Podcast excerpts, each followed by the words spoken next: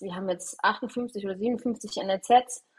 Ich weiß nicht, wie viele Jahre es schon Nachwuchsleistungszentren gibt und ich bin jetzt die allererste Frau, die überhaupt NLZ-Leiterin ist. Herzlich willkommen zur neuen Saison des Schnittstellenpass. Nach einer langen Pause geht es endlich wieder weiter und ich freue mich, dass ich direkt mit einem ganz besonderen Gast starten darf. Miriam Krüger, die Chefin des SSV Ulm Fußball und Leitung des NLZs des SSV Ulm, war mein Gast. Wir haben gemeinsam über die Entwicklung des Vereins gesprochen, aber natürlich auch über ihren persönlichen Werdegang. Miriam war selber Fußballspielerin beim SC Freiburg und hat ihre Trainerkarriere beim FC Bayern München gestartet. Es war ein sehr, sehr spannendes Gespräch und ich finde, man kriegt viele tolle Einblicke in die unterschiedlichsten Bereiche. Wie schon in der Einleitung gehört, ist Miriam die erste weibliche NLZ-Leitung in Deutschland. Deswegen ein Novum und natürlich auch total spannend mal zu hören, wie es da in ihrer Rolle so aussieht. Der Schnittstellenpass ist jetzt wieder in absoluter Regelmäßigkeit zu hören und ich freue mich, dass die neue Saison jetzt endlich starten kann. Wenn ihr mich unterstützen möchtet, dann abonniert den Podcast, lasst ein Subscribe da und schreibt mir gerne, wenn ihr Anregungen oder Wünsche habt. Bis dahin wünsche ich euch jetzt viel Spaß beim Zuhören.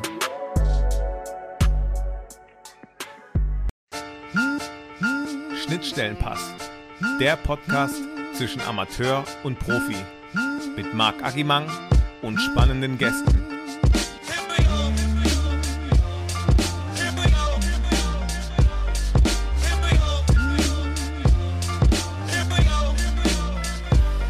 Herzlich willkommen zu einer neuen Folge des Schnittstellenpass und heute habe ich die große Ehre, Miriam Krüger bei mir begrüßen zu dürfen. Miriam ist Geschäftsführerin, Vorständin und Leiterin des Nachwuchsleistungszentrums des SSV Ulm. Hallo Miriam. Hallo, hi. Schön, dass ich hier sein darf. Schön, schön, dass du gekommen bist. Ich freue mich wirklich total. Miriam, wir kennen uns schon seit einigen Jahren. Wir haben uns auf dem Fußballplatz auch erstmal kennengelernt.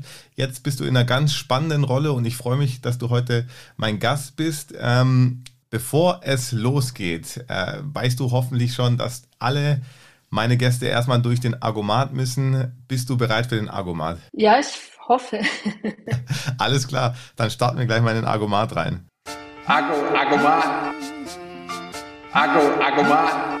Miriam, Argomat, entweder oder Fragen einfach ganz schnell aus dem Bauch raus beantworten. Okay? Ja. Messi oder Ronaldo? Ronaldo. Prinz oder Martha? Warte. Freiburg oder Ulm? Boah. Oh. Das ist richtig schwierig. Ulm. Bier oder Wein? Wein. Profi oder Amateur? Da kann ich mich nicht entscheiden. Du musst ja. Äh, Amateur. Wiesen oder Vasen? Ähm, Vasen. Malle oder Ibiza? Malle. Champions League Finale oder WM-Teilnahme? Champions League Finale. Was war zuerst da, das Huhn oder das Ei? Huhn. Wer gewinnt die Meisterschaft, die Defensive oder die Offensive? Die Defensive. Haaland oder Mbappé? Haaland. Popcorn oder Nachos? Popcorn. Bayern oder Württemberg? Württemberg. Super, du hast dich 1A geschlagen. Ähm, das war der Argument für dich. Danke für deine Antworten. Miri, ich Da starte. waren aber schwierige dabei. Ja, ich habe schon gemerkt, du hast dich relativ schwer getan bei der einen oder anderen. Ähm, es ist ja auch, Ja. es soll ja auch ein bisschen knifflig sein, aber wie gesagt, du hast dich toll geschlagen. Ähm, Nochmal herzlich willkommen und schön, dass du da bist. Ich starte meistens mit einer Eingangsfrage. Ähm, der Schnittstellenpass ist ja die Schnittstelle zwischen Profifußball und Amateurfußball. Deswegen würde ich von dir gerne Ja. wissen, was ist Amateurfußball für dich? Amateurfußball für mich ist die Basis. Also da gehört der Kindersport dazu, da gehört der Kinderfußball dazu. Auch Spaß, ähm, auch Vereinsleben im, im, auf dem Dorf oder in, auch in der Kleinstadt. Das ist für mich Amateurfußball. Mhm. Und was ist Profifußball dann für dich? Ja, Profifußball, da geht's dann halt schon in die, in die Spitze praktisch, in, ähm, in, dass man es nicht mehr hobbymäßig macht, dass es zum, dass, dass man dann von, davon leben kann, dass, ja, Profifußball, dass dann, dass alles professioneller ist und es einfach auch der Job ist. Ja. Du warst ja selber auch Profifußballspielerin ähm, beim SC Freiburg. Wo hat denn alles bei dir angefangen? Der eine oder andere weiß jetzt vielleicht gar nicht, wer du bist. Ich habe dich ja schon mal kurz vorgestellt, aber erzähl uns doch mal bitte deinen Werdegang, erstmal auch aus sportlicher Sicht. Okay. Ja, also ja, ich habe bei den Jungs angefangen, Fußball zu spielen, bei mir in der Heimat. Und genau, ich bin nach Freiburg gewechselt, bin dort zur, ähm, durfte dort zur Bundesligaspielerin reifen, habe dort ähm, aber auch schon zur Trainerin reifen dürfen. Ich habe da eigentlich meine ganze ähm, Fußballzeit verbracht und bin praktisch dort von, von einer Jugendspielerin ähm, zur Frau auch geworden sozusagen. Und ähm, das hat mich natürlich sehr geprägt, die Freiburg-Zeit. Mhm. Aber klar ist, dass man bei mir damals, ja, die Strukturen waren schon professionell, das Training war professionell. Ich habe fünf bis sechs Mal die Woche trainiert, aber ähm, das drumherum war halt noch nicht so. Wie, wie gesagt, ich habe immer 40 Stunden gearbeitet. Ähm, ich habe den Fußball praktisch so nebenher betrieben. Mhm. Ähm, das hat sich zum Glück ja im Frauenfußball alles jetzt ein bisschen weiterentwickelt. Finde ich auch super, dass es so ist. Ähm, hat man auch verdient, weil ähm, wir haben damals genauso viel trainiert wie die Männer. Nur ähm, ich bin dann zur Arbeit geradelt und die anderen sind erstmal nach Hause oder frühstücken gegangen. Mhm. Das, das war damals der Unterschied. Deswegen, ähm, ja, es ist immer schwierig zu sagen, man war Profi, weil Fuß, fußballerisch sicher, aber das Drumherum war noch nicht so ganz profimäßig. Okay, das ist ein sehr, sehr interessanter Punkt. Da wollte ich auch noch drauf ein, ähm, eingehen. Schön, dass du es schon mal angesprochen hast. Wo siehst du denn die größten Veränderungen? Also Beschreib doch vielleicht mal, wie so ein Alltag bei dir ausgesehen hat. Du hast eine Ausbildung gemacht, habe ich gelesen. Also warst du tagsüber arbeiten und wie hattet ihr dein Training ja. und wie waren die Strukturen und wo siehst du da jetzt zum Beispiel Veränderungen? Es ist so, dass ich, ich bin ja dort aufs Sportinternat gegangen, ähm, in Olympiastützpunkt und da hat man Partnerschulen gehabt. Es ist so, dass wir zweimal morgens Trainings, Training hatten, Dienstag, Donnerstags und da habe ich halt drei Stunden von der Schule verpasst. Nach dem Training bin ich dann in die Schule und von der Schule dann nach Hause Hausaufgaben machen und dann an den Tagen zum Beispiel wieder ins Training. An den trainingsfreien Tagen hat man dann die Zeit nachgeholt praktisch in der Schule. Und dann habe ich eine Ausbildung begonnen bei der Freiburger Turnerschaft damals und es war so, die haben mich da auch ähm, sehr gut unterstützt. Die haben den, ähm, den Sport unterstützt, ist ja auch ein großer Sportverein. Und da war es aber genauso. Ich bin, ähm, das Training war schon um 7.40 Uhr. Mhm. Das heißt, ich bin morgens ins Training, vom Training dann zur Arbeit und vom Arbeit dann wieder abends ins Training. Mhm. Und ähm, nach der Ausbildung war es so, man hätte, ich hätte vom Fußball leben können. Also leben in dem Sinne, ich hätte meine Fixkosten gedeckt gehabt, aber nicht viel zur Seite legen können. Und mir war immer ja, mir war es immer viel wert, nicht vom Fußball abhängig zu sein in dem Moment und habe nebenher oder habe halt immer gearbeitet 40 Stunden, weil es mir wichtig war, weil das Berufsleben so schnelllebig ist. Damals hat man noch keine Perspektive danach gehabt wie heute, dass man, dass man jetzt wie US Image zum Beispiel im Fernsehen ähm, da Expertin wird oder Tabea Kemme oder das gab es damals noch gar nicht. Das heißt, man hat nach dem Fußball ja hatte man jetzt nicht die fußballerische Perspektive und musste sich da irgendwie schon früh überlegen, wie geht es denn weiter. Und deswegen war es mir immer wichtig zu arbeiten, damit man da nicht rausfliegt, weil es weiß ja jeder, dass zwei, drei Jahre aus dem Berufsleben heutzutage so schnell ist hm. und man dann nicht mehr so direkt anknüpfen kann. Genau. Hattest du während deiner Fußballkarriere dann auch schon mal dran gedacht, aufzuhören, also dich wirklich nur noch aufs Berufsleben zu konzentrieren, um da vielleicht eine ja, andere Karriere zu starten? Gar nicht, weil dafür ist ähm, Fußball mir zu wichtig. Ähm, es ist eine Leidenschaft, deswegen hat man das Ganze ja auf sich genommen. Man, ähm, ich denke, der Frauenfußball ist in der Hinsicht auch noch ehrlicher, weil es weniger um Geld, also auch damals weniger um Geld ging. Das war einfach Leidenschaft. Ähm, wir sind da auch zu Auswärtsfahrten, ist man am Samstagmorgen losgefahren, Sonntagabend mitten in der Nacht wiedergekommen und am Montagmorgen musste man schon wieder arbeiten. Also wenn man da keine Leidenschaft dafür hat und einem das wichtig ist, dann, ja, dann, dann hält man das auch nicht durch. Und ich habe es ziemlich lang durchgehalten. Mhm. Ähm, ja, weil es einfach, wenn man dann auf dem Platz steht, ähm, das Ganze dann wieder wett ist. Wo siehst du jetzt Veränderungen? Hast du viel Kontakt in den Frauenfußball? Du arbeitest ja aktuell im Herrenfußball. Ähm, siehst du da schon größere Veränderungen? Also ähm, klar bin ich nicht mehr so in der Tiefe mit drin, aber man sieht schon ähm, Veränderungen einfach, es wird viel mehr Wert gelegt auch auf, ähm, dass die Mädels wirklich sich auf den Fußball konzentrieren kann. Ähm, es ist alles noch athletischer geworden. Man setzt an auch wieder, wobei da Frauen schon echt immer ziemlich gut sind, in, zum Beispiel in der Ernährung und gucken, wie ich mich nebenbei noch ähm, mich körperlich nochmal verbessern kann, wo ich nochmal mehr rausholen kann, weil es natürlich bei Frauen auch sehr wichtig ist Aber ich glaube, der Augenmerk liegt da, liegt jetzt viel mehr da auch da drauf und dass halt man auch die Fans ins Stadion bekommen hat, um zu zeigen, hey, Frauenfußball ist eigentlich, ja, ist total cool, ist total spannend, ist auch ehrlich, ist, ist technisch gut und taktisch gut. Und klar ist es, dass da ein Unterschied zum Männerbereich ist, aber ich finde es immer schade, dass man beim Fußball immer so darauf achtet, aber Handball, ähm, Leichtathletik, da vergleicht man nie. Mhm.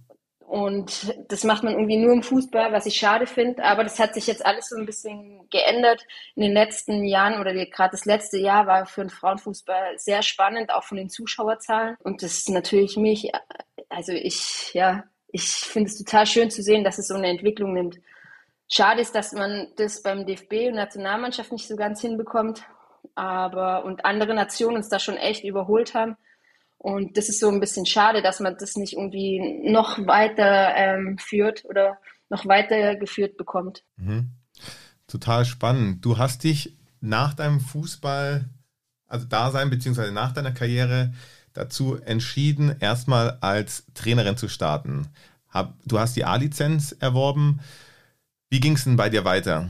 Ja, es ist so, dass ähm, irgendwann, ähm, klar, muss man überlegen, wie geht es denn eigentlich weiter? Und ähm, Freiburg hat mir da halt irgendwie mich ins kalte Wasser geschmissen, wo ich heute eigentlich ziemlich dankbar für bin. Sie haben mir ähm, die zweite Mannschaft in der Regionalliga angeboten als Spielertrainerin. Klar hätte ich noch woanders irgendwie Bundesliga spielen können, aber man muss sich dann immer fragen, okay, spiele ich jetzt noch ein, zwei Jahre Bundesliga oder fange ich jetzt schon an, an die Zukunft anzuknöpfen? Und mir war das andere dann auch wichtig, habe dann nebenher schon immer meine Trainerscheine gemacht und habe dann ähm, in dieser Regionalligasaison eben mit der, auch mit der A-Lizenz angefangen und bin dann auch zum Glück im ersten Jahr dann auch gleich mit der Mannschaft in die zweite Liga aufgestiegen, zweite Bundesliga und konnte sogar schon jetzt als Trainerin ähm, Erfahrung ähm, in der zweiten Bundesliga bei den Frauen sammeln, was natürlich, wo ich für ich total dankbar bin. Mhm. Und das halt auch in den ersten zwei Saisons. Genau da habe ich auch gemerkt, dass das Trainer da dann mir schon sehr Spaß macht. Jetzt erzähl mal, wie war es für dich? Ich bin ja auch Spielertrainer. Wie war es für dich, Spielertrainerin ja. zu sein? Auf so einem hohen Niveau dann auch? Ja, es ist so, ähm, ich glaube, nicht jeder kann Spielertrainer sein, aber meine, also als Spielerin waren meine Stärken schon immer, dass ich sehr gut das Spiel lesen konnte, ähm, sehr gut ähm, mit meinen Mitspielern agiert habe und gecoacht habe. Meine Schwächen waren dann eher so die, die Geschwindigkeit, die Schnelligkeit und solche Sachen. Und deswegen ähm, war es eigentlich immer gut, dass ich, ähm, wenn ich auf dem Platz gestanden bin, hatte ich trotzdem einen echt guten Überblick über alles. Und das hat mir natürlich sehr geholfen. Und ich glaube, als Spielertrainer ist es ganz wichtig, dass man sich selber nicht rausnimmt. Also ähm, ich habe versucht, jede Trainingseinheit mitzumachen und niemand ist fehlerfrei. Ich habe genauso bei der Videoanalyse zum Beispiel meine Fehler angesprochen. Mhm. habe gesagt, schau, da habe ich das und das falsch gemacht. Aber ähm, ich hatte auch eine sehr junge Mannschaft bei mir, das war auch gut. Dadurch, ich war, das hört sich jetzt zwar komisch an, aber ich war dann trotzdem noch besser wie die. Und das ist dann immer noch, ähm, das finde ich auch ganz wichtig, dass man, dass man dann schon auch die jungen Spielerinnen trotzdem noch auf einen hochblicken als Trainer und aber auch als Spielerin. Mhm. Und ähm, deswegen hat das so ganz gut funktioniert. Cool. Wie ging es denn bei dir weiter? Wieso hast du da nicht weitergemacht? Was war dein Plan? Ähm, du bist ja auch am Ende des Tages nicht mehr Trainerin. Also ich bin sehr gespannt, wie deine Geschichte so ja. weitergegangen ist. Ja, es ist, ja, es ist ähm, so, dass dann halt eben ja, mein damaliger ähm, Partner ist nach Ulm und dann war es, ah nee, der war vorher noch in China und bei mir war, also der, der, hat, der hat vorher in China noch sechs Monate ähm, gearbeitet. Und bei mir war es dann irgendwann so, ja, Freiburg schön und auch echt ähm, super und hat mich geprägt. Aber irgendwie muss dann irgendwann mal auch wieder was Neues kommen, dass man aus dieser Komfortzone rausgeholt wird. Und ich habe dann irgendwann auch gesagt, auch gerade in dem Privatleben war es so, entweder wir kommen jetzt irgendwie mal als Beziehung zusammen im Alltag oder man muss es einfach lassen. Und ihm war es in der Zeit nicht möglich, nach Freiburg zu kommen. Er war im Maschinenbau ähm, unterwegs und Freiburg und Maschinenbau ist jetzt nicht ganz so populär. und dann habe ich gesagt, okay, es tut mir auch mal gut, mal so eine kleine Auszeit, weil ähm, hat seitdem ich irgendwie 13, 14 bin, jeden, hat man so viel, also war die Woche so voll, auch mit Fußball und allem, dass ich gesagt habe, okay, ich gehe jetzt einfach mal aus meiner Komfortzone raus und mache erstmal auch nichts. Und dann bin ich zwei Monate mit nach China, sind dort, haben dort sechs Wochen in Peking gelebt und sind dann in China auch rumgereist und dann sind wir letztendlich in Ulm gelandet. Und in Ulm war es eigentlich so, Ulm hat auch einen ganz großer Sportverein wie, wie in Freiburg und mein damaliger Chef hat, hat dort hingeschrieben. Ähm, ich habe dort meine Bewerbung auch ähm, abgeschickt, aber die hatten keine Stelle frei und haben mich an den Fußball weitergeleitet. Und der Fußball hat sich dann bei mir gemeldet und ähm, ja, dann sind wir zusammengekommen. Aber erstmal mit einer Halbtagsstelle als Vorstandsreferentin und ja, das habe ich da auch die Zeit habe ich erstmal genossen, auch mal nichts, wirklich nicht zu machen, aus der Arbeit rauszugehen und Freizeit zu haben. Das war ein ganz komisches Gefühl. Mhm. Am Anfang wusste man gar nicht so wirklich, was mit sich anzufangen. Dann bin ich ja zwei Jahre noch in Bayern München gewesen als Trainerin. Mhm. Im U12 und U13-Bereich, so die erste Frau überhaupt bei den Männern. Ja. Wenn ich beim Campus gewesen bin, haben alle immer gedacht, ja, sie gehört zum Frauenbereich, aber nee, war bei den Männern. Ähm, war auch eine ganz spannende Zeit und dann hat sich beim SSV Ulm auch das weiterentwickelt, dass die erste Mannschaft ausgegliedert ist. Das heißt, die erste Mannschaft ist eine GmbH und KUKA GAA und dafür braucht eine Geschäftsführung. Und so hat sich das entwickelt, da bin ich in diese Geschäftsführung reingerutscht und habe halt nebenher noch bei Bayern München gearbeitet und irgendwann kam halt so die Entscheidung, Bayern München wollte einen mehr anstellen und es kam, war die NRZ-Leiterstelle frei, wo man gesagt hat, die darf man auch mit A-Lizenz ähm, ausüben. Mhm. Ja, das wäre doch was. Und ja, dann letztendlich habe ich mich dann für Ulm entschieden, weil dann war irgendwie so ganz oder gar nicht, weil so beides so halb machen geht halt nicht. Und mhm. ja, so hat sich das Ganze dann entwickelt bei mir. Sehr, sehr interessant. Du bist bei zwei, ja, Traditionsvereinen, also Bayern steht jetzt mal als Verein wahrscheinlich in Deutschland über allem gewesen oder ja. bist immer noch aktiv. Hast da auch ähm, ja, verschiedene Bereiche kennengelernt. Wo hast denn du die größten Unterschiede gesehen? Wie war denn deine Zeit beim FC Bayern? Beziehungsweise im Campus, das ist ja auch immer noch mal ein bisschen unterteilt.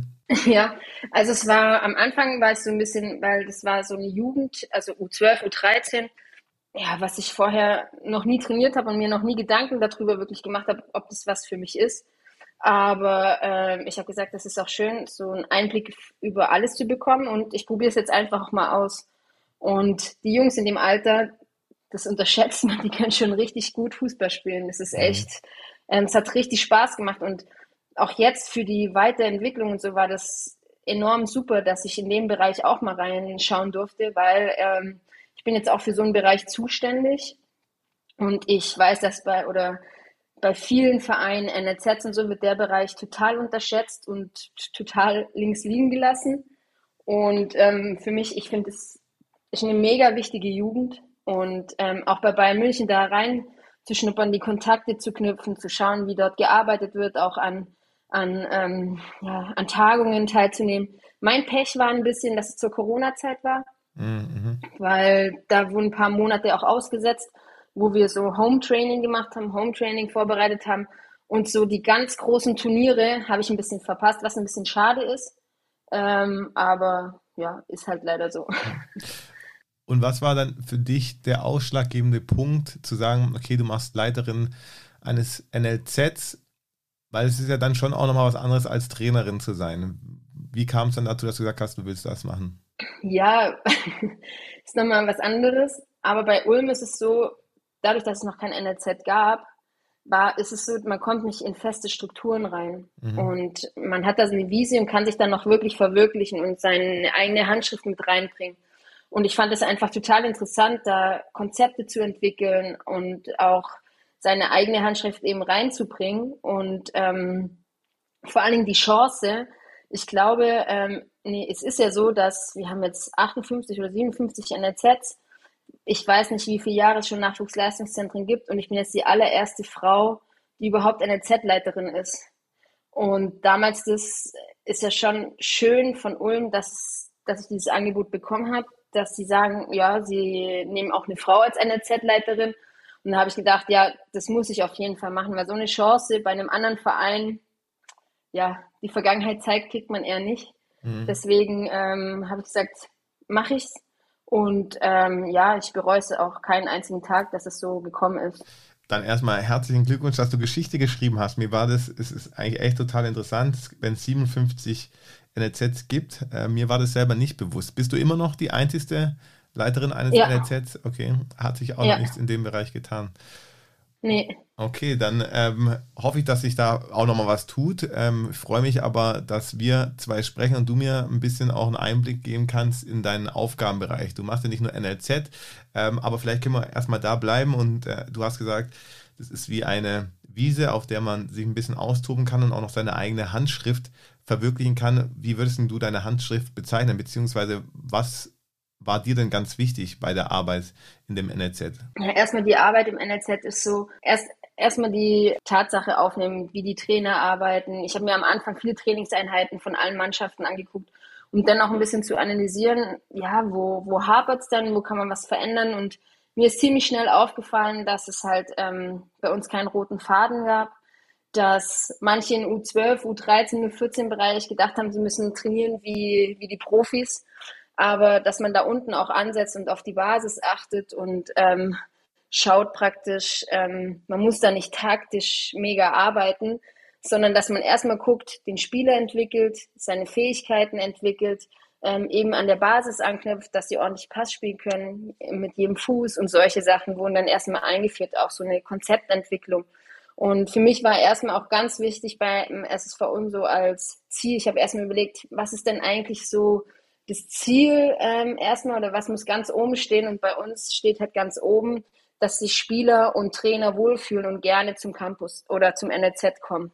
Mhm. Und dann ist es jetzt gerade immer so, dass man dann praktisch auch diese, diese Entwicklung, diese Konzeption praktisch vorantreibt. Wir haben jetzt zum Beispiel eingeführt, dass es Halbjahres- und Abschlussgespräche gibt mit jedem einzelnen Spieler, wie so ein Halbjahreszeugnis. Man setzt sich mit ihm zusammen, man hat da Rubriken, die man durchgeht. Und ähm, im Vordergrund muss halt immer die Entwicklung des Spielers, aber auch des Trainers stehen. Und ja, auch jetzt so Sachen wie beim DFB, dass da, ähm, dass da jetzt Gewinnen und Verlieren abgeschafft wird und so, bin ich auch nicht so ein Fan von, weil ich glaube, man macht das wegen den Erwachsenen. Weil ich glaube, Kinder brauchen das noch oder können damit gut umgehen. So kommt es immer auf die Trainer drauf an, die denken, sie müssen immer gewinnen, sonst sind sie dann nicht mehr da.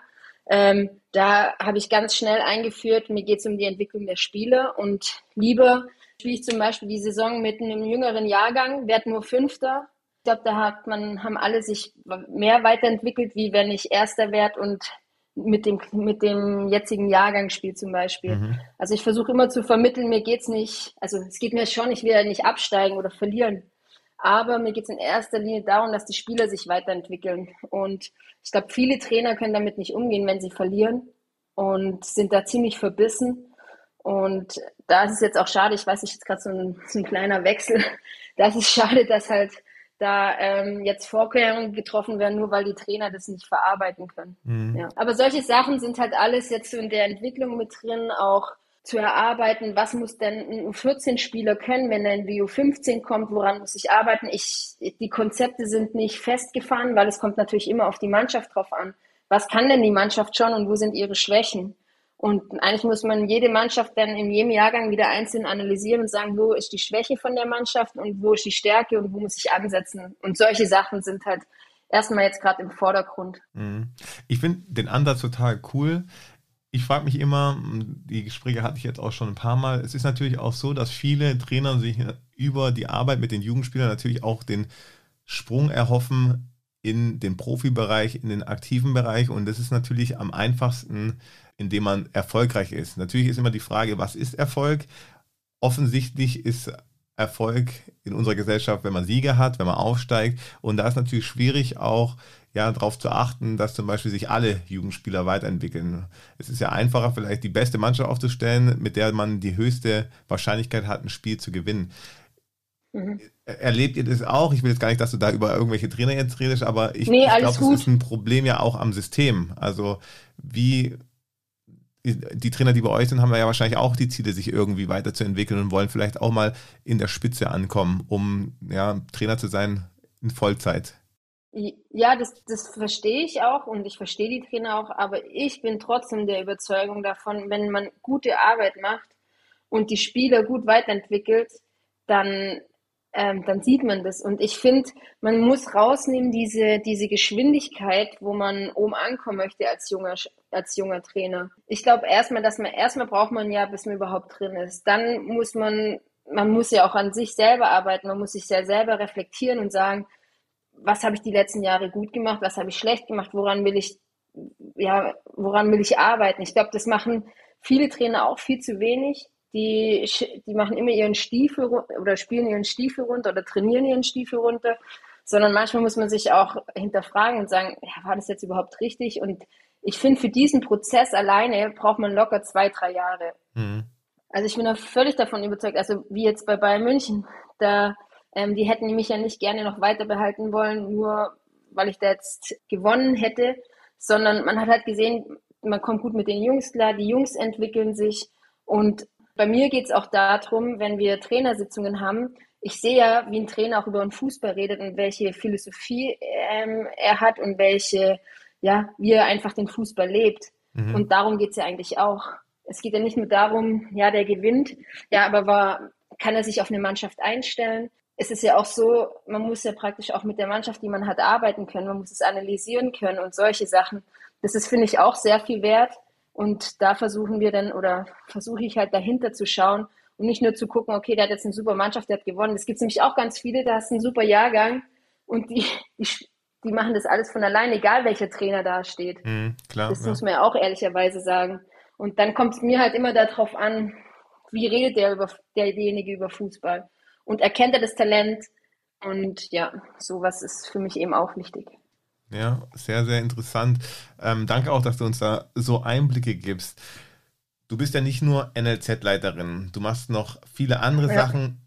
Kannst du uns mal dein Aufgabenprofil beschreiben? Und im Anschluss, wahrscheinlich ist, ist ja immer diese Floskel, es gibt nie einen gleichen Tag, aber nimm uns doch mal mit in äh, einen Tag von dir, wie der so aufgebaut ist, beziehungsweise was da so auf dich zukommt. Ja, also ähm, natürlich die Hauptaufgabe ist natürlich NLZ-Leitung. Da steckt viel dahinter mit ähm, ja, klar viele, ähm, erstmal die ganzen E-Mails, die auf einen zukommen.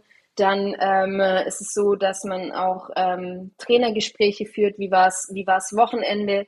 Ähm, wir haben Bereichsleitersitzungen ähm, und reflektieren auch dann immer die Wochenenden und gucken, was stehen dann die nächsten ähm, Woche an. Und dann mache ich natürlich auch die Verwaltung. Ich mache bei uns auch Buchhaltungsthemen, Haushaltsplanthemen, solche Sachen ähm, stehen dann tagtäglich auch an. Dann auch, für mich ist es auch wichtig, um Trainer zu bewerten. Ich will eigentlich immer meine eigene Meinung auch haben. Und ich gucke auch sehr viel Trainingseinheiten an, äh, mache mir da ein Bild von, von Trainer und auch Spieler und auch ähm, wie trainiert wird, weil ich muss es ja auch bewerten. Ich wird unser Konzept umgesetzt oder nicht. Je nachdem, wann die Saison oder wie welchen Ablauf es in der Saison ist, gibt es Elterngespräche, Elternabende, ja, Spielergespräche, ähm, Trainergespräche, auch für die Zukunft, Kaderplanung. Ja, das steckt so in meinem Alltag dahinter. Mhm. Wo siehst du in deinem Alltag die größte Herausforderung? Puh, schwierig, also größte Herausforderung. ja, ist eine gute Frage. Nee, am, es hat sich jetzt schon gebessert. Am Anfang war natürlich für mich die Herausforderung als Frau, also zu sagen, okay, da steht jetzt eine Frau an der Spitze. Mhm ich glaube, da ist so die Herausforderung, dass das auch immer, dass man immer so wahrgenommen wird, wie man, dass man als Mensch wahrgenommen wird und nicht, also es hört sich jetzt komisch an zwar, als Mensch und Person wahrgenommen wird und nicht, ah, das ist eine Frau sozusagen. Mhm. Das war am Anfang die größte Herausforderung, aber jetzt mittlerweile ist es auf jeden Fall ähm, viel besser. Okay, ja. ja, ist total interessant, ja. Ich habe erstmal gar nicht daran gedacht, aber ja, wahrscheinlich in so einer Männerdomäne ist es wahrscheinlich gar nicht so einfach, sich dann auch durchzusetzen und sich sein Standing zu erarbeiten. Ihr seid ja mit dem SSV Ulm nach langem Anlaufen jetzt im Profifußball angekommen. Wo siehst ja. du denn die größten Unterschiede zwischen dem Amateurfußball und dem Profifußball jetzt auch in deiner Arbeit? Ja, es ist halt so, jetzt zum Beispiel mit der dritten Liga, ähm, erstmal ist die, die, die, die Medienpräsenz ist viel größer. Ähm, die Abläufe ja, werden viel mehr überwacht. Gerade auch die Lizenzierung für die dritte Liga, das ist, kann man mit dem Amateurbereich gar nicht vergleichen. Und die Aufmerksamkeit ist viel größer. Und im Amateurbereich hat man vielleicht zwei bis 5.000 Zuschauer und jetzt im Profibereich, die letzten Spiele hatten wir ähm, 10.000 Zuschauer im Stadion. Mhm. Das heißt, es ist dann schon auch eine, eine Herausforderung. Das muss ja alles super ablaufen. Ähm, die Strukturen müssen stimmen. Dann hat man, hat man Gästefans. Das ist in der Regionalliga, hat man das eigentlich selten. gegen Saarbrücken waren 1800 Gästefans da. Das muss man natürlich auch erstmal bewältigen. Dann natürlich auch dieses, ähm, gerade der VIP-Bereich, sowas zu gestalten, weil ähm, umso mehr man in den Profibereich kommt, umso wichtiger ist auch der Bereich, Vertrieb und gerade Sponsoring-Themen. Natürlich auch die Mannschaft. Man möchte natürlich sich etablieren in der dritten Liga. Da ist es dann noch mal mehr Profibereich mhm. praktisch. Also da macht ja niemand mehr nebenher was, was ja auch ähm, okay ist. Und so, das sind halt so die Herausforderungen, hat das alles zu stemmen. Bei uns war die größte Herausforderung, dass man erst ziemlich spät ja aufgestiegen ist, zwei Spieltage vor Schluss. Und die Liga ging dann schon im August weiter. Das heißt, man hat immer, man musste immer zweigleisig planen und man konnte an ja, an keine Aufgabe einen Haken ranmachen, weil man musste warten, ob man aufgestiegen ist oder nicht. Und die Herausforderung war jetzt in kürzester Zeit, das alles umzusetzen. Mhm. Da kann ich mir vorstellen, dass das eine Mammutaufgabe war. Ja. Wie ist die Durchlässigkeit im NLZ zu dem Profibereich jetzt? Spielen aktuell Spieler auch, die beim SV Ulm ausgebildet wurden? Ist es ein, auf lange Sicht ein großes Ziel von euch? Da kannst du mir vielleicht auch nochmal ein paar Antworten geben. Klar, also es ist so, dass mir, dass die Kaderzusammenstellung so ist, dass wir viele Spieler drin haben, die mal beim SSV Ulm gespielt haben, aber dann gewechselt haben. Mhm. Und einer war zum Beispiel Romario Rösch, der ist dann nach Augsburg, der war dann in Mainz und so ist er wieder zurück zum SSV Ulm gekommen. Also wir hatten mehr, haben jetzt gerade mehrere Spieler Kader, weil uns die, die Identifikation mit dem SSV Ulm einfach auch wichtig ist und auch die, ähm, wir sind noch nicht, wir haben nicht gerade so viele Einzelkünstler ähm, oder Talente da drin oder Einzelspitzenspieler, sondern bei uns ist eher so dieses Mannschaftsgefüge, ähm, was total ähm, wichtig ist. Da war auch eines, also eins der Erfolge war halt auch, dass mir Spieler, die in Ulm ausgebildet wurden, da jetzt wieder zurückgeholt haben. In der jetzigen Phase im NLZ ist es ein bisschen schwierig, weil ähm, wir sind ja ein junges Nachwuchsleistungszentrum. Ich denke, wir haben uns schon sehr früh damit beschäftigt, weil wir nicht wollten, dass die erste Mannschaft, dass der Abstand zum NLZ zu groß wird, sondern dass beides so ein bisschen mitwächst. Aber momentan ist es schwierig, der Sprung ähm, U19 und dann dritte Liga ist schon sehr groß. Mhm. Ähm, das ist eher so, dass wir, also letztes Jahr haben viele von den A-Jugendspielen auch mittrainiert, haben mal beim WV-Pokal mitgespielt, ähm, waren beim, im Trainingslager mit dabei. Und ähm, ja, der nächste Schritt von uns muss sein, dass man, wir haben jetzt ja keine zweite Mannschaft, aber dass man wieder dahin kommt, vielleicht einen Kooperationspartner oder sonstiges zu haben, wo man praktisch unsere U19-Spieler, ähm, in denen wir Talente sind, wir haben viele talentierte Spieler und auch wo sich enorm nochmal entwickeln können. Aber wir haben gerade nicht diese, noch nicht diese Zeit gehabt, dadurch, dass unser Augenmerk natürlich auf der ersten Mannschaft war, erstmal überhaupt in die dritte Liga zu kommen. Ich glaube, dieser Schritt war der schwerste, weil Regionalliga Südwest einfach so gut ist. Und jetzt ist halt der nächste Schritt, sich in der dritten Liga zu halten. Und da kann man halt noch nicht sagen, okay, man lässt jetzt jemand aus der U19 mitlaufen und das ist gerade momentan noch so ein bisschen schwierig, weil man noch nicht so etabliert ist. Mhm. Du bist ja auch Vorständin in dem Verein. Ja. Was sind denn, das wissen vielleicht viele auch gar nicht, was sind denn eigentlich die Aufgaben eines Vorstandes bzw. einer Vorständin jetzt auch bei so einem ja, großen Verein wie dem SSV Ulm? Ja, als Vorstand ist einfach auch ähm, die Strukturen zu besprechen. Als Vorstand bist du einfach in der Verantwortung. Also du trägst die Verantwortung, du gibst die Richtung mit vor und so die tagtägliche Arbeit hat man als Vorstand eigentlich nicht. Also in einem normalen Verein, also normal hört sich, sagen wir mal im Amateurverein, wenn du da Vorstand bist, dann hast du natürlich auch die ganzen Aufgaben.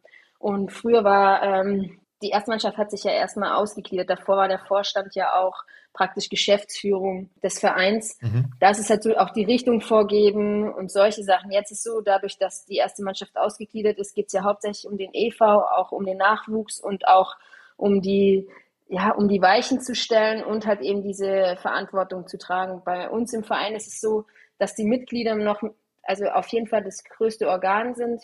Die Mitglieder wählen den Vorstand und der Vorstand ähm, und den Aufsichts, also Mitglieder wählen auch den Aufsichtsrat und der Aufsichtsrat und Vorstand bestimmt halt auch die Geschäftsführung. Mhm. Und deswegen hat man bei uns als Mitglied noch ähm, sehr viel Mitspracherecht was, was auch enorm wichtig ist, weil die Mitglieder bilden ja auch den Verein. Und ähm, ja, so ist unsere Struktur eben. Okay. Ja.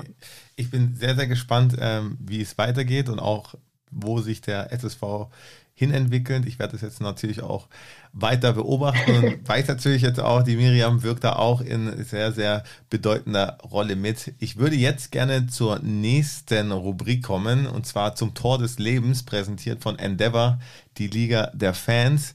Und da geht es nämlich darum, dass du mir jetzt mal dein Tor des Lebens beschreiben sollst. Du kannst dir kurz Zeit nehmen und überlegen, was war das schönste, was war das besonderste Tor für dich, was du je selber erzählt hast. Mhm. Und dann nimm uns mal mit, wie das abgelaufen ist. Endeavor, die Liga der Fans. Tor des Lebens. Ich kann mich da besonders an ein Tor erinnern und es war mein allererstes Bundesligator. Okay. Ähm, weil es für mich was total besonders, ja, Bundesliga zu spielen, auch in dem Alter schon mit, mit 17,5. Und es war gegen ähm, Frankfurt, Silke Rottenberg damals. Ich weiß nicht, ob das dir was mhm, sagt. Doch, sagt mir was, ja. Äh, genau, war die Torhüterin überhaupt. Und ähm, ja, ich habe ein Freischusstor gegen sie geschossen. Und für mich war das natürlich ähm, ein total tolles Gefühl. Erstes Bundesligator, dann auch noch gegen Frankfurt und Silke Rottenberg. Und ja, das vergesse ich so irgendwie. Das habe ich immer im Kopf. Ist der im Winkel eingeschlagen oder wie ist der Ball geflogen? Ah, er unten, er unten rechts. Hauptsache drin, okay. Gibt es davon ein Video? Weißt du das zufällig auf YouTube irgendwo? Ah, ich glaube nicht. Nee, okay. dafür, da, das ist zu lange her. Also da gab es noch nicht so wirklich so Instagram und YouTube und sonstiges und so, ja. Okay, sollte es doch noch irgendwo auftauchen, schick's mir gerne, dann würde ich es auch in den Show Notes verpacken, dass jeder auch nochmal ja, dein Tor des Lebens sehen kann. Vielen Dank dafür schon mal. Ja. Jetzt kommen wir schon zur nächsten Frage. Und zwar würde mich interessieren, wer war deine beste Gegenspielerin oder dein bester Gegenspieler? Du hast ja auch lange bei den Jungs mitgespielt. Ähm, genau. Mhm. Aber mich würde natürlich auch interessieren, welche Frau es dann war, in dem Sinne, wenn's, wenn du sagst, es war deine beste Gegenspielerin. Also äh, ich habe mir immer ziemlich ähm, gute Duelle mit Nadine Kessler damals, ja, also hat es gegeben und Nadine Kessler war einfach eine Megaspielerin und total schade, dass sie sich ähm, damals am Knie verletzt hat, ähm, weil für mich war sie eigentlich so die beste Gegenspielerin. Okay. Und deine beste Mitspielerin, fällt dir da auch jemand ein oder bester Mitspieler? Ähm, ich war schon immer von äh, Melly Leupolz ähm, begeistert, wie sie das macht und wie sie ähm, spielt. Sie war ähm, ja bei uns so die meine Mitspieler, mein Sechser-Kollege. Ja. Genau, sie sp spielt aktuell bei Chelsea, wenn ich mich nicht irre. Genau, genau, genau ja. Macht aber, glaube ich, gerade auch Pause, oder? Nee, nicht mehr. Also ähm, das ist auch eine coole Geschichte. Die, ähm, sie ist ja auch schwanger gewesen, hat ein Kind bekommen und ähm, hat sich da jetzt auch wieder, hat ein Jahr Pause gemacht, hat sich jetzt wieder, spielt ganz normal Liga, war auch bei, jetzt bei der WM mit dabei und hat ihr Kind mit dabei. Ah, okay, doch, jetzt ja. habe ich es auf dem Schirm. Ah ja, cool. Stimmt, genau. genau. Werde ich auch, ja. da gibt es bestimmt einen coolen Bericht zu, werde ich auch in den Show Notes verlinken, dass jeder sich da auch mal noch ein Bild machen kann. Cool. Ja. Und zwar würde es jetzt weitergehen mit Agis Poesiealbum, wo du mir nochmal fußballspezifische Fragen beantworten darfst. Natürlich diesmal auch keine Entweder-Oder, sondern auch mit bisschen mehr Inhalt. Wärst du bereit, mir in mein Poesiealbum zu sprechen? Sehr gerne. okay, dann starten wir da rein. Und was kommt jetzt? Na, Agis Poesiealbum. Also, wie gesagt, alles fußballspezifisch. Wenn du ein Tier wärst, welches Tier wärst du? Vielleicht ein Falke. Und warum? Weil ich habe schon schon erwähnt, dass ähm, so ja meine Stärke schon immer so ja der der Überblick war und ich glaube als Falke hat man einen sehr guten Überblick und ähm, übers Geschehen und deswegen glaube ich, dass das ganz gut wäre. cool. Was ist dein Lieblingsessen? Mein Lieblingsessen ist ähm, Ah, weiß ich. Nee, weiß ich wirklich. Ich habe es gerade ganz vergessen. Ähm, zum Beispiel Porridge mit, ähm, mit Obst. Das ist eigentlich immer, wenn ich weiß, dass, dass ich Sport mache oder so, morgens finde ich, das ist immer eine super Stärkung und es verträgt man. Also es vertrage, also habe ich immer sehr gut vertragen und deshalb war das immer so mein Start in den Tag am Spiel. Was ist dein größtes Laster? Boah, mein größtes Laster. Was du wieder für Fragen stellst. ah, wahrscheinlich mein größtes Laster ist, dass ich ähm, oft vielleicht auch ein bisschen zu ehrgeizig bin. Und dann auch vielleicht mal ein bisschen ähm, auch manchmal diese Spontanität noch mehr ähm, annehmen sollte. Mhm. Was ist deine größte Stärke? Struktur und ähm, auch eben der Ehrgeiz kann ein Nachteil sein, ist aber natürlich auch eine Stärke. Wenn du heute im Lotto gewinnen würdest, was wäre das Erste, was du einkaufen würdest? Schwierige Frage. Das finde ich richtig schwierig. Ähm, weiß nicht, vielleicht je nachdem wie viel im Lotto auch ein Spieler oder so, ähm, ja, in, Spieler, in okay. Spieler investieren würde. Okay. Okay, dann kann sich äh, der SSV Ulm auf einen richtigen Kracher ja, äh, freuen, wenn du den Euro-Jackpot zum knackst. Beispiel. Ja. Ähm, okay. Ja, richtig cool. ähm, wir kommen schon langsam an unser Ende. Mhm. Miriam, wie alle darfst du natürlich auch ein Lied oder beziehungsweise ein Lied, was sage ich denn hier? Zwei Lieder für unsere Schnittstellenpass-Playlist nennen. Welche zwei Lieder würdest du denn da draufsetzen? Der eine ist ähm, Avicii, ähm, Wake Me Up Mhm. Kommt drauf. und Bullplay Sky Full of Stars. Cool. Ähm, zwei coole Lieder, die werden auf jeden Fall auf die Playlist kommen, die jetzt bald wahrscheinlich in jeder Kabine deutschlandweit äh, zu hören ist. Miriam, vielen, vielen Dank, dass du heute dir die Zeit genommen hast und mein Gast warst. Äh, ich finde es total spannend und werde deinen weiteren Berufsweg verfolgen und bin echt gespannt, wo es hingehen wird. Ich drücke dir bei allem, was du machst, die Daumen. Jetzt erstmal natürlich auch für die Schwangerschaft. Du bist ja bald am Ende. Ähm, herzlichen Glückwunsch hier auch an der Stelle nochmal und alles, alles Gute. Und ich hoffe, wir sehen uns bald mal wieder. Ja, vielen Dank. Hat mir echt Spaß gemacht und war echt ähm, kurzweilig. Vielen Dank dafür. Sehr, sehr gerne. Bis ganz bald. Liebe Grüße. Ciao, Bis ciao. dann. Ciao.